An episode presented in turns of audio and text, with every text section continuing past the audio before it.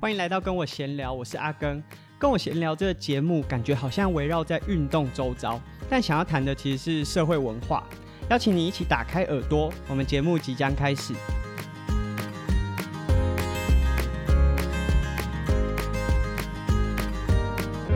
今天是我们节目的第一集，也就是 EP One。那我们今天想要聊的呢，是学生竞技运动里面的胜负。为什么会想要聊这个主题啊？其实大概是在。两周甚至快三周前啊，这个桃园的南势国小和台北的北投国小在国小篮球联赛里面，他们以零比七十七这样子呃非常大的差距，看起来就是知道呃比赛很悬殊的压倒性结局啊，结束了这场比赛。那其实这样子的状况，说真的，在小学应该是很频繁，因为有接触过专业运动训练的球队和没有接触过的，在国小这个阶段啊，其实那个实力落差会变得非常的大，甚至即便是小学有很多的球队，如果你是专业训练的话，他们光小学就有选材了，就是你必须要有经过测验或者是一定的门槛，你才有办法加入球队。既然这很频繁，为什么会突然哦这么多？好像媒体啊都有报道这件事，其实主要原因是这场比赛有转播啊，因为现在科技的关系，每个人都可以做出平台，那转播技术当然也降低了，因为有直播的关系，很多过去可能完全不 care 这种学生运动赛事的单位，他们也开始诶报道这件事情，因为对他们来讲好像是很罕见，篮球赛怎么会有球队拿不到分数？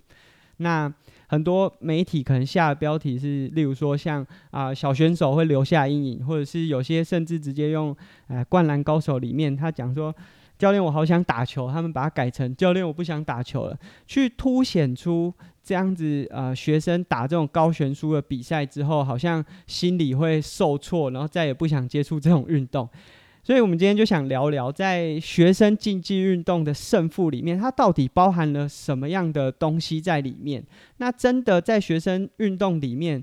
打输球，有像媒体或者是这些乡民讲的这么惨吗？好，我们今天就想聊聊这个内容。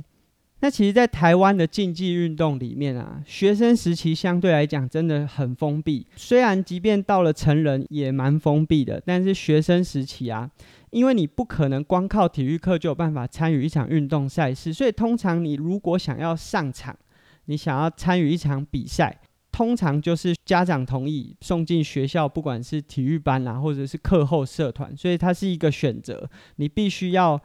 做了选择之后，家长同意，你才有机会参与这样子的赛事。所以光是能够上场，就是需要经过一连串的沟通或者是协调，因为。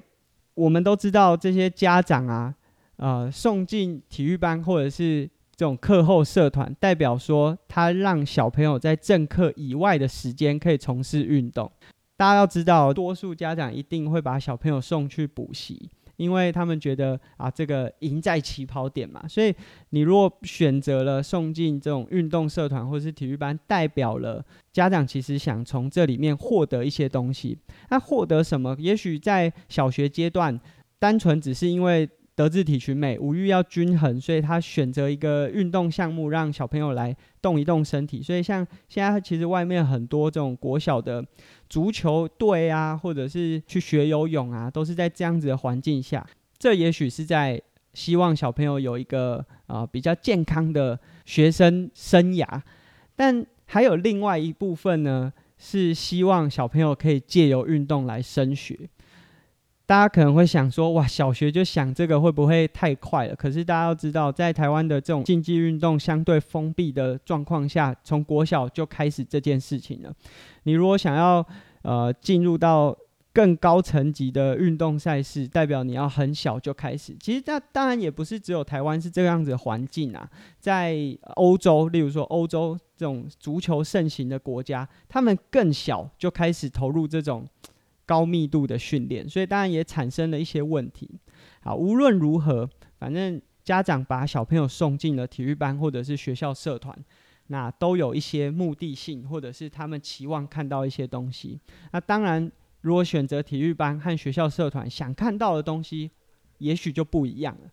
所以呢，其实像我们今天在讲的这个案例里面，七十七比零这样子的悬殊比赛，其实，在赛前，教练应该就要给选手一些心理建设，或者是啊、呃、行前的教育，甚至是比赛结束后的教育。大家不要觉得只有没有拿到分数、输球的那一队会有心理上面的负担。其实，在赢球的那一队，某种程度上面，他也很需要心理建设啊，因为我们比赛并不是打完这场就结束，尤其是这种预赛之后，可能还有更高的就是名次要争夺。有的时候，我们打完一场这样子分差很大啊，很容易就取胜的比赛，下一场如果对到实力比较接近，甚至实力再更强一点的球队啊，很容易那个。心理状况因为改变了，你因为前面打得很轻松，所以那个整个松懈下来，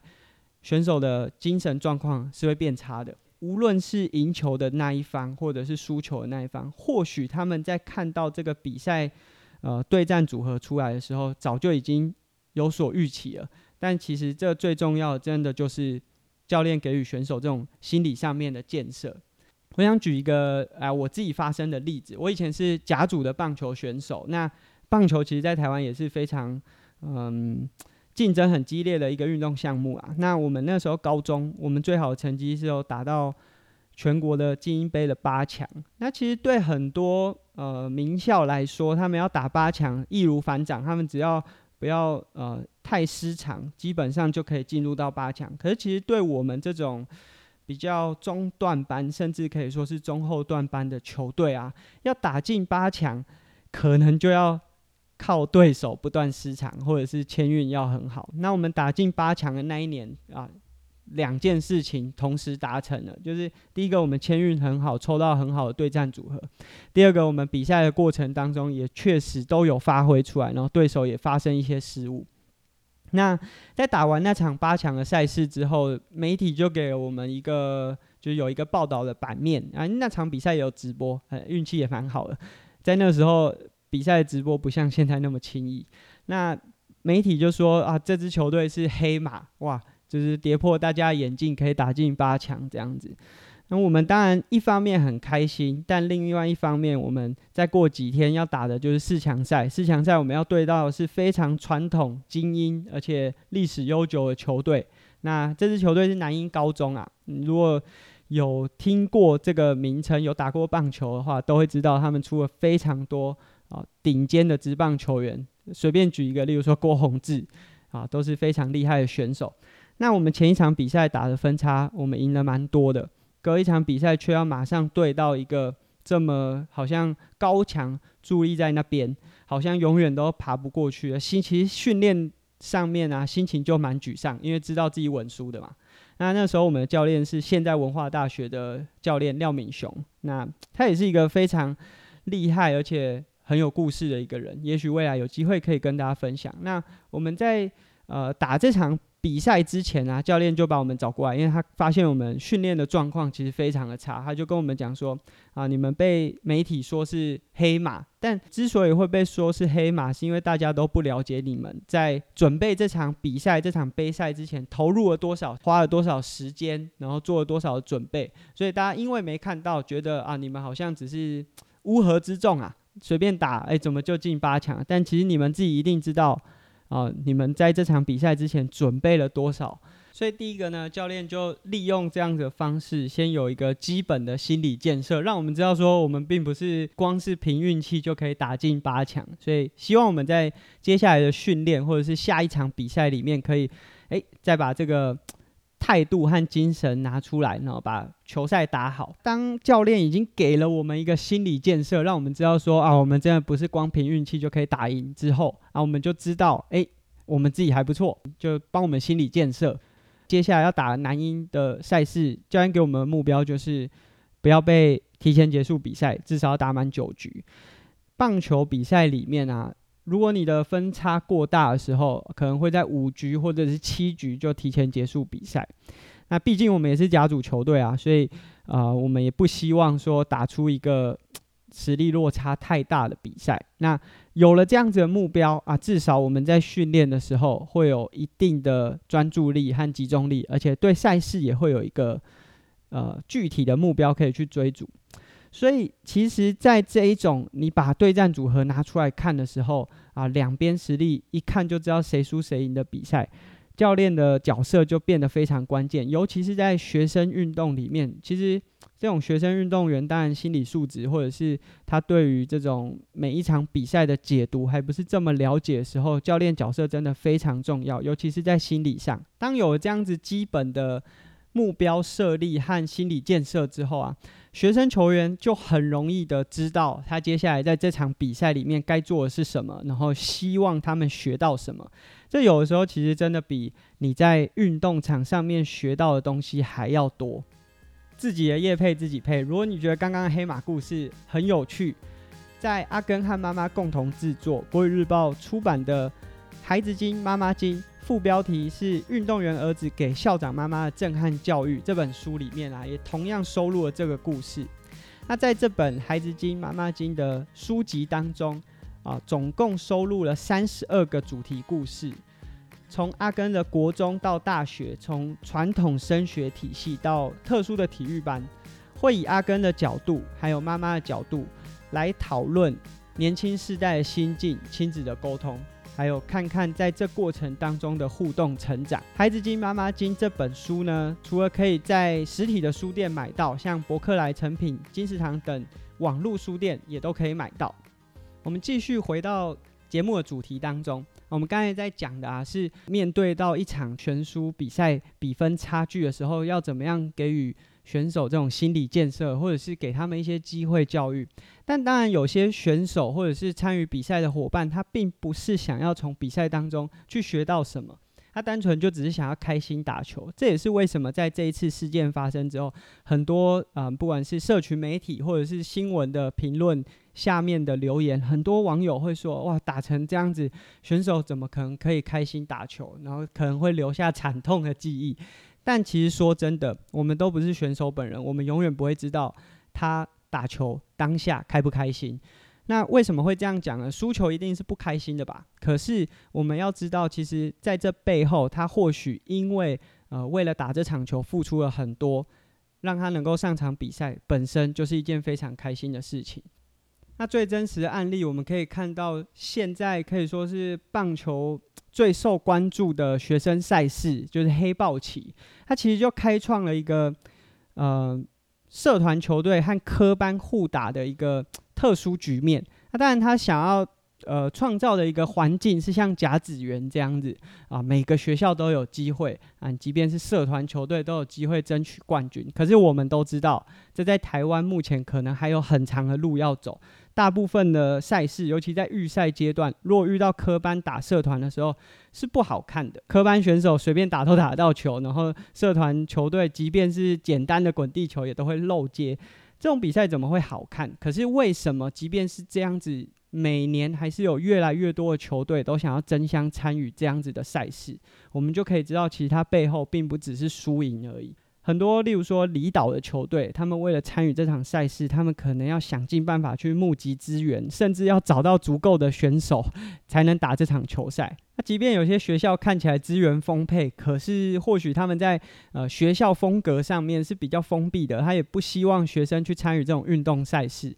学生可能甚至要抗争，发出自己的声音，跟家长沟通，哦，甚至吵架，才有机会打一场球赛。你可以想象，当他们付出这么多，在准备这场比赛，或者是争取这场比赛，早就已经无关胜负，他就是能够站上那个球场打球，就是开心的。所以，我们实在很难用啊比赛打的这差距是多是少去评断说打球到底开不开心。回到以黑豹旗为案例的这个讨论当中啊。以我是有经过科班训练的经验来说，我觉得这种科班打社团的过程也是非常不错的一个经验啦。不管是对科班球队来说，或者是社团球队来说，这都是一些新的声音和力量的加入。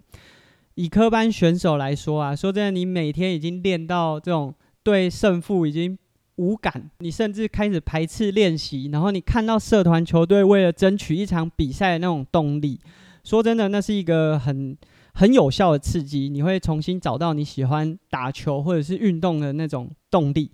那对社团球队来说，因为我以前也是从非科班转到科班，以前我们在非科班的时期完全没有机会打比你层级更高，或者是未来可能是职业选手的层级。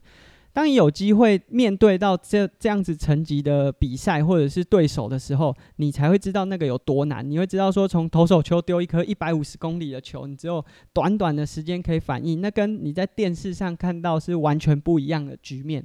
你才会知道说，人家为什么要花那么多时间在训练，在球场上，然后在那边晒太阳。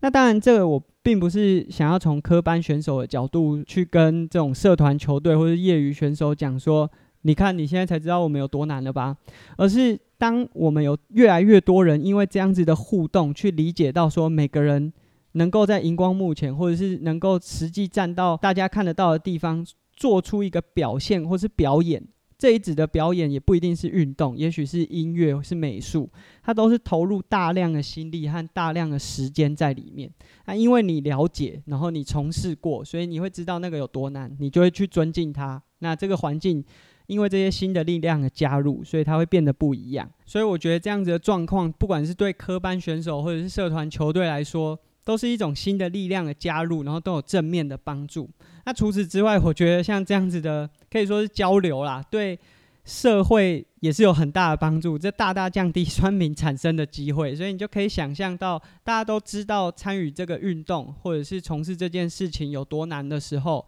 大家就比较不会用自己。单纯的想象，然后去呃意会人家的努力。大家也可以发现到，近年来这种社区型的球队或者是社团型的球队越来越多。那过去可能只有像啊已经出社会的成年人，在兴趣相同之下，他们就组成了这种周末的球队一起打球。弥补他们过去在学生时期没有办法参与校队这种乐趣，可是现在包含一些学龄阶段的小朋友也有管道可以参与这样子呃社团或者是周末的社区球队。大家不要觉得说啊、这样子的社区球队可能他们对专业表现或者是他们对教练的选择就会呃差一等。啊，以前传统教练都会觉得说啊，你们打科班的，就是要打出那个水准，你们不要像外面的那社团怎么样，好像外面的社团就是比较差一样。但现在不一样了，这些社团型的球队、社区型的球队，甚至会找非常呃知名，甚至很有丰富教学经验的教练参与指导。他们也很希望在。即便是短短周末的时间，或是课余的时间，学到很多的运动技能。但初期啊，因为大家可能磨合的还没有那么熟悉，然后呃，这些科班出身的教练也不知道可以 push 多少的内容在他的教学上面，所以前期可能在前面草创了三五年，就会像我们现在在这种转播上面看到的这种科班打社团，好像实力落差很大。可是当这个时间线越拉越长，大家的配合度越来越好，甚至也开始有一些经验的传承的时候，这样子的落差是会被弥补起来，代表即便是社团或者社区假日打球的这些伙伴，他开始能力越来越接近科班，甚至未来这个科班存在的必要就变得不是这么的重要。那每个人都有机会享受在球场上追求更好运动表现的时候。那代表我们有更多元的管道去接触这项运动。那其实这是一个我个人非常期望看到的啊未来。也就是说，所有的人，你不管是现在读的是什么学校，你是什么样的背景，都有机会借由不同的管道尝试看看你想尝试的那个领域。那今天节目即将进入尾声，其实我们在这一次的这个事件。所有的新闻报道或者社群媒体下面，可能有各式各样的留言。其实我觉得网友可能也没有什么太多的运动经验，所以都低估了小选手对赛事的抗压性。说真的，小朋友根本不会因为一场比赛输了就有多大多沮丧的状况。他们说不定明天睡觉起来之后，还不是照常打得很开心。但我觉得在这一个就是各式各样留言里面，有几个是我觉得比较。不恰当了，例如，例如说，很多会去批评胜利的球队啊，你们这样子打会不会太残忍？但其实科班的选手花了这么多的时间在球场上，他们当然希望能够表现出他们最完整的样貌，甚至他可能也有家长在现场看，他也想把他自己训练已久的表现展现出来。在这种比赛当中还去批评胜队，我个人觉得是非常没有道理啊。那当然，另外一方面，我们也要去认知到说，像现在直播的门槛下降之后，像赛事转播越来越容易出现在网络上，其实对教练或选手来说都是一种挑战啊。那我们要去意识到这件事情，尤其是教练，并不是说教练要去回应。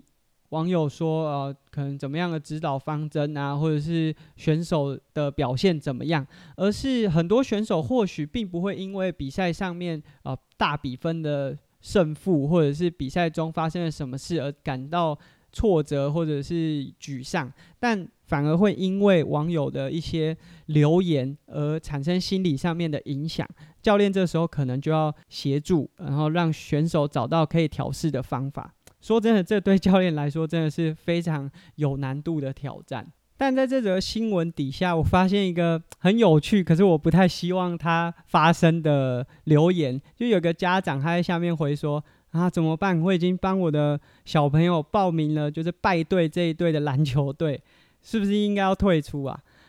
那我觉得这个想法实在非常的不好，也不成熟。其实作为家长，在这样子的事件当中，还是可以给小朋友很多很正面，而且甚至对他成长很有帮助的想法灌输。例如说，你可以让他知道说，哇，也许明年加入了球队之后，对到同样的对战组合，你今天上场，如果可以有效的从对方手上拿下一分，你就会成为球队历史上面的一大步。这不是一个很正面的想法吗？所以我觉得一件事情的解读可能有很多种面向。在运动的这个过程中，尤其是学生层级的这些运动竞赛，它有很大程度是需要让学生借由这些参与的过程当中去成长，然后去学到我们在书本里面学不到的东西。既然有机会走到球场上了，那当然是要用更特别的方式去学习一些人生经验。这里是跟我闲聊，我是阿根。我们节目好像围绕在运动主题，但其实想要谈的是社会文化。如果这些主题可以引起你的共鸣，请不要吝啬关注阿根，当然也可以给予我们各式各样正反不同的回馈。那么节目进行到这边，我们下次见，拜拜。